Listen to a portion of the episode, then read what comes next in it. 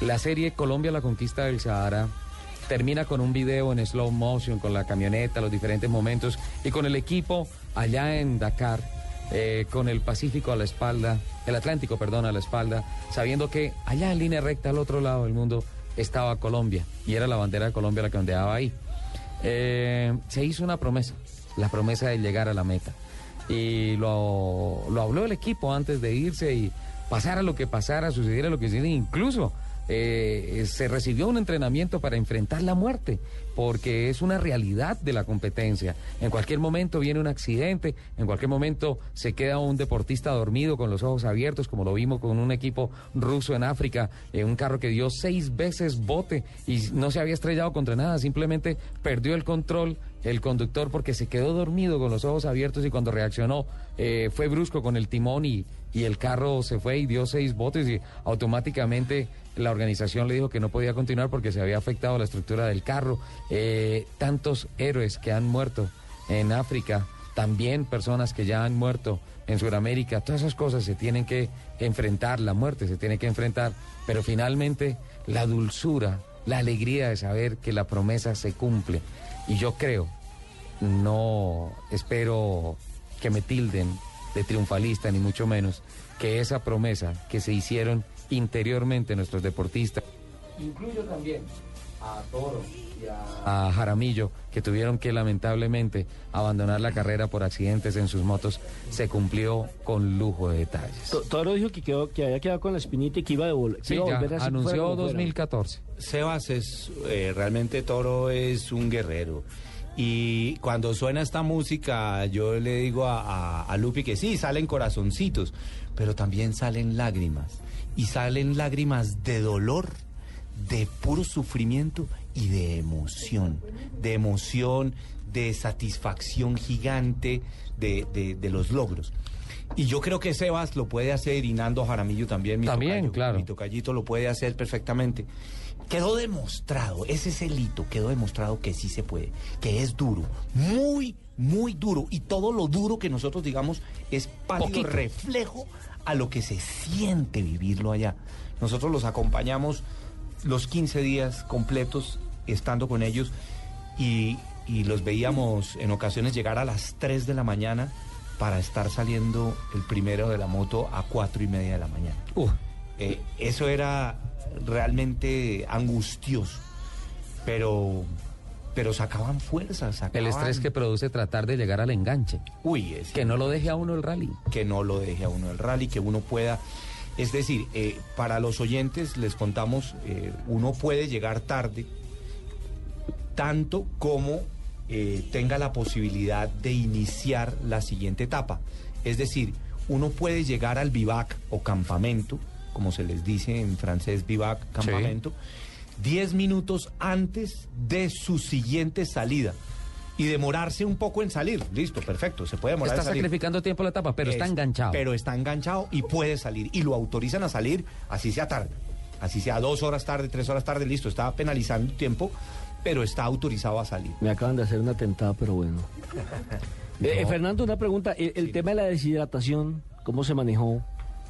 Pues mira, Nelson, ahí hay un, tema interesante y es que las temperaturas son muy altas en esta época. Eh, curiosamente, es más caluroso que el África de la, en la misma época del año. Razón específica por lo siguiente. Cuando tú estás en Marruecos, que es digamos donde inicia el, la parte de África. La parte de África, el desierto del Sahara, son 38 grados latitud norte. Eso es más arriba de Miami. Muchísimo más arriba, estás arriba de, de Atlanta.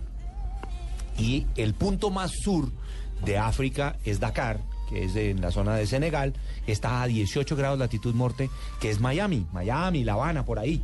Entonces, en enero eso hace frío.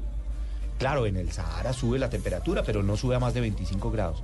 En cambio, en Sudamérica, que estamos en latitud sur, que estamos en pleno verano, en, el, en el eh, hemisferio sur, ya las temperaturas pueden estar superando los 40 grados, como lo fue Fiambalá, La Rioja. Nosotros llegamos a las 6 de la tarde a La Rioja y era como haber llegado a, Barranca Bermeja a las 12 del día.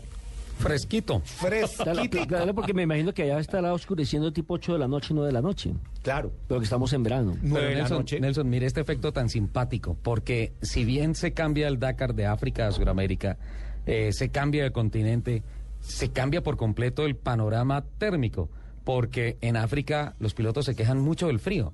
Por las mañanas las carpas amanecen con capas de hielo encima, con escarcha. Es terrible, es terrible el frío. Y aquí es terrible el calor. Bueno, y hablando de la deshidratación, todos los días en el Vivac te entregan a ti eh, mínimo 6 litros de agua para, tu, para el día. Pero si tú necesitas más y le pides a la organización, la organización te da más. Y ya tú quieres hacer mezclas de lo que quieras mezclar, energizantes o hidratantes, eh, estilo, no sé, Gatorade o... Pero si tomas tanta agua y manejando ocho horas, ¿cómo haces pipí? muchas formas de hacer pipí y en eso hay cosas curiosas. No vamos a llamar a la doctora Flavia, ¿no? Para hacerle la consulta. No, estamos hablando cosas serias de verdad. Te juro que hay gente que usa pañales. Te juro que hay gente que... Porque claro, los, cinco minutos que paras a hacer pipí te cuentan. Por supuesto. Y, y también hay gente que para, pero por ejemplo, les tengo una anécdota.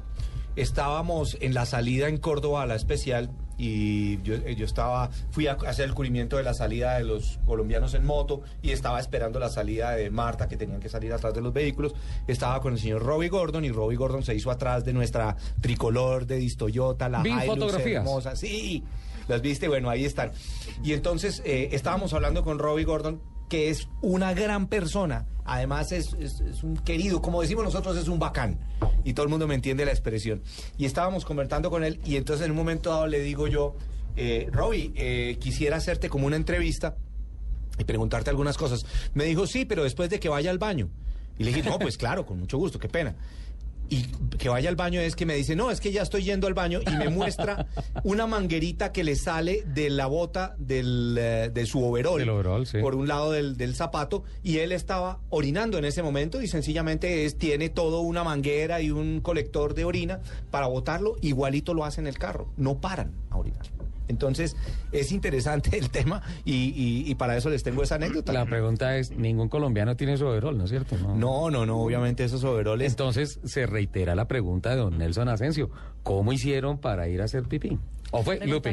Lupe, Lupe, Lupe, perdón. Ellos siempre Ellos paraban. No, es que yo hago las preguntas inteligentes de este programa.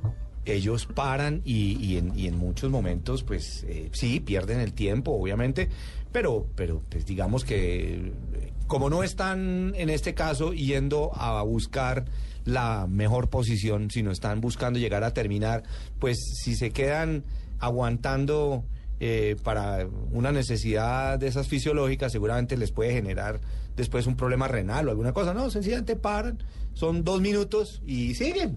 Y siguen, eso aprovechan para descansar un poquito, para bajarse la moto, para para coger aire. Y Fernando, mm, ¿usted qué escuchó con, sobre el tema de que posiblemente para el 2014 se pueda tener parte del rally en Colombia? Se lo pregunto porque entiendo que el presidente, y lo tuvimos aquí precisamente en Autos y Motos, al presidente, al, director de Coldeporte Mejor, al doctor Botero, que tenía una cita con el director del Dakar para tocar el tema, para tratar de traerlo a nuestro país con la venia del presidente de la República, el doctor Juan Manuel Santos. Nelson, eso nos puso a nosotros muy contentos cuando supimos esa noticia. Eh, te cuento que nosotros en Rueda Libre por Colombia estuvimos hablando con Tiziano, que es un italiano que hace los eh, el scouting de las rutas, digamos como el sondeo previo inicial y tres, cuatro años vista. Estuvimos con él en septiembre del año pasado y él dijo que le gustaría ver la posibilidad de, hacer un Santiago-Cartagena o Cartagena-Santiago. Eso es apenas una idea. Y, y, luego nos pusimos muy contentos cuando supimos y me encontré muy felizmente en el podio con Andrés Botero. Eh, él estaba muy emocionado de ver a los colombianos y que realmente se hiciera esa moñona de cinco vehículos, seis personas colombianas con el tricolor pasando el podio en, Santiago de Chile frente al Palacio de la Moneda. Eso, era realmente muy emocionante y, también me emocionó mucho ver a Andrés Botero. Yo sé que él ya presentó la solicitud y a la ASO, que es la, la organizadora del Dakar y también organizadora del Tour de Francia, y seguramente en algún momento nos dirán qué, qué viabilidad tiene, pero yo lo creo que sí la hay.